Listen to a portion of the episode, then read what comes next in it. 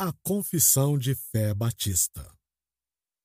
Capítulo de número 1 Sobre as Sagradas Escrituras.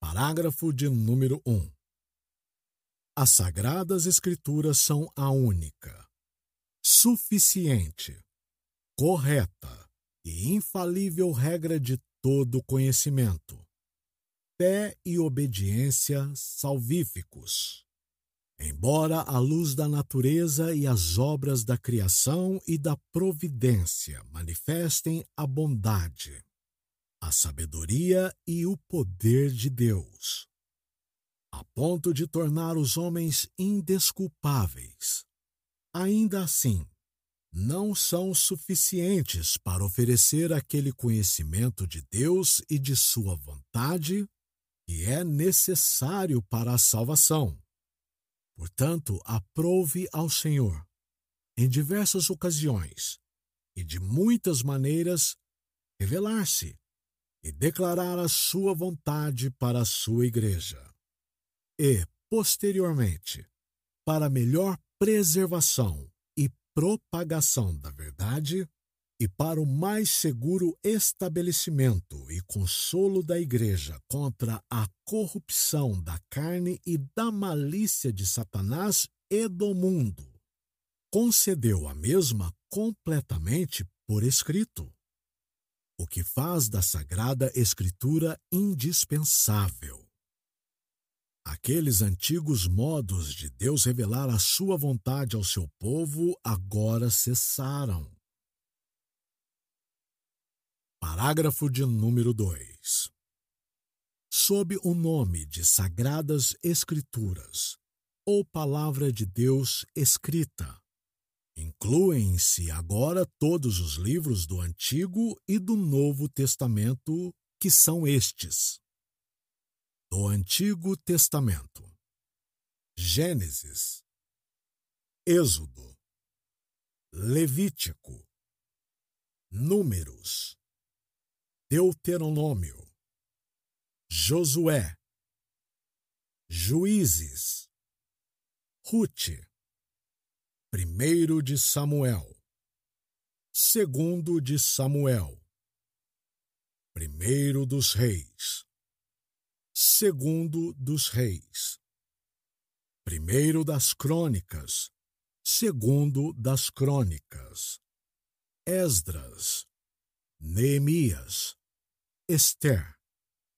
Jó, Salmos, Provérbios, Eclesiastes, Cantares de Salomão, Isaías, Jeremias, Lamentações, Ezequiel, Daniel, Oséias, Joel, Amós, Obadias, Jonas, Miqueias, Naum, Abacuque, Sofonias, Ageu, Zacarias, Malaquias. Do Novo Testamento. Os Evangelhos segundo Mateus, Marcos, Lucas e João. Atos dos Apóstolos.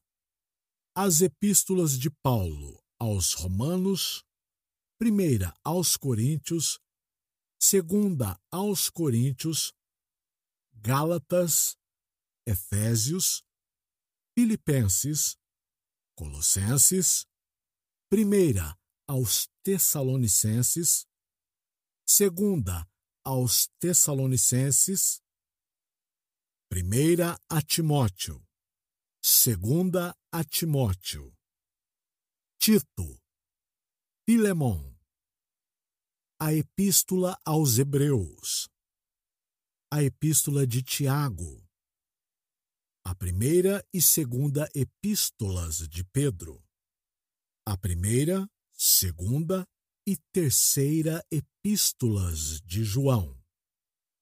A Epístola de Judas. Apocalipse. todos os quais são dados por inspiração de Deus, para ser a regra de fé e vida. Parágrafo de número 3. Os livros comumente chamados apócrifos, não sendo de inspiração divina, não fazem parte do cânon ou regra da Escritura. E, portanto, não são de autoridade para a Igreja de Deus, nem de modo algum podem ser aprovados ou empregados, senão como escritos humanos. Parágrafo de número 4. A autoridade das Sagradas Escrituras, razão pela qual devem ser cridas, não depende do testemunho de qualquer homem ou igreja, mas depende somente de Deus, que é a própria verdade, o seu autor. E, portanto, deve ser recebida, porque é a palavra de Deus. Parágrafo de número 5. Nós podemos ser movidos e compelidos pelo testemunho da Igreja de Deus a um alto e reverente apreço pelas sagradas Escrituras. E a sublimidade do assunto, a eficácia da sua doutrina, a majestade do estilo, a concordância de todas as partes, o escopo do seu todo, que é dar toda a glória a Deus. A plena revelação que faz do único caminho da salvação do homem as suas muitas outras excelências incomparáveis e sua completa perfeição. São argumentos pelos quais abundantemente se evidencia ser a palavra de Deus. Ainda assim, não obstante, a nossa plena persuasão e certeza de sua verdade infalível e autoridade divina provém da operação interna do Espírito Santo testemunhando por meio da e com a palavra em nossos corações. Parágrafo de número 6. Todo o conselho de Deus concernente a todas as coisas necessárias para a sua glória, a salvação do homem, fé e vida, ou é expressamente declarado ou necessariamente contido nas Sagradas Escrituras. Ao que nada, em qualquer tempo, deve ser acrescentado, seja por novas revelações do Espírito ou por tradições humanas. No entanto, nós reconhecemos a iluminação interior do Espírito de Deus como sendo necessária para a compreensão salvífica das coisas reveladas na palavra. E que há algumas circunstâncias, quanto ao culto a Deus e ao governo da Igreja, comuns às ações e sociedades humanas, as quais devem ser ordenadas pela luz da natureza e pela prudência cristã, segundo as regras gerais da palavra, que devem sempre ser observadas. Parágrafo de número 7. Nem todas as coisas em si mesmas são igualmente claras na Escritura, nem igualmente claras a todos. Ainda assim, aquelas coisas que necessitam ser conhecidas, cridas e observadas para a salvação são tão claramente propostas e desveladas em algum ou outro lugar da Escritura, de forma que não apenas os doutos, mas os indoutos, no devido uso dos meios ordinários, podem alcançar uma suficiente compreensão delas. Parágrafo de número 8.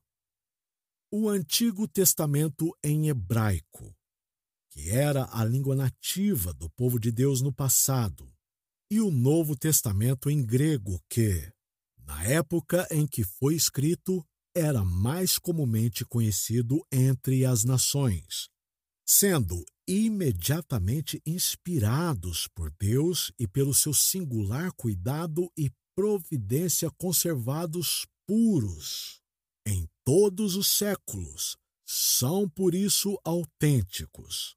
Assim, em todas as controvérsias sobre a religião, a Igreja deve apelar para eles. Mas, porque essas línguas originais não são conhecidas por todo o povo de Deus, que tem direito e interesse nas Escrituras, e é ordenado, no temor de Deus, a lê-las e a examiná-las. Portanto, elas devem ser traduzidas para a língua comum de cada povo aonde chegar, para que a palavra de Deus, habitando abundantemente em todos, eles possam adorá-lo de uma maneira aceitável e, pela paciência e consolação das Escrituras, possam ter esperança. Parágrafo de número 9. A regra infalível de interpretação da Escritura é a própria Escritura.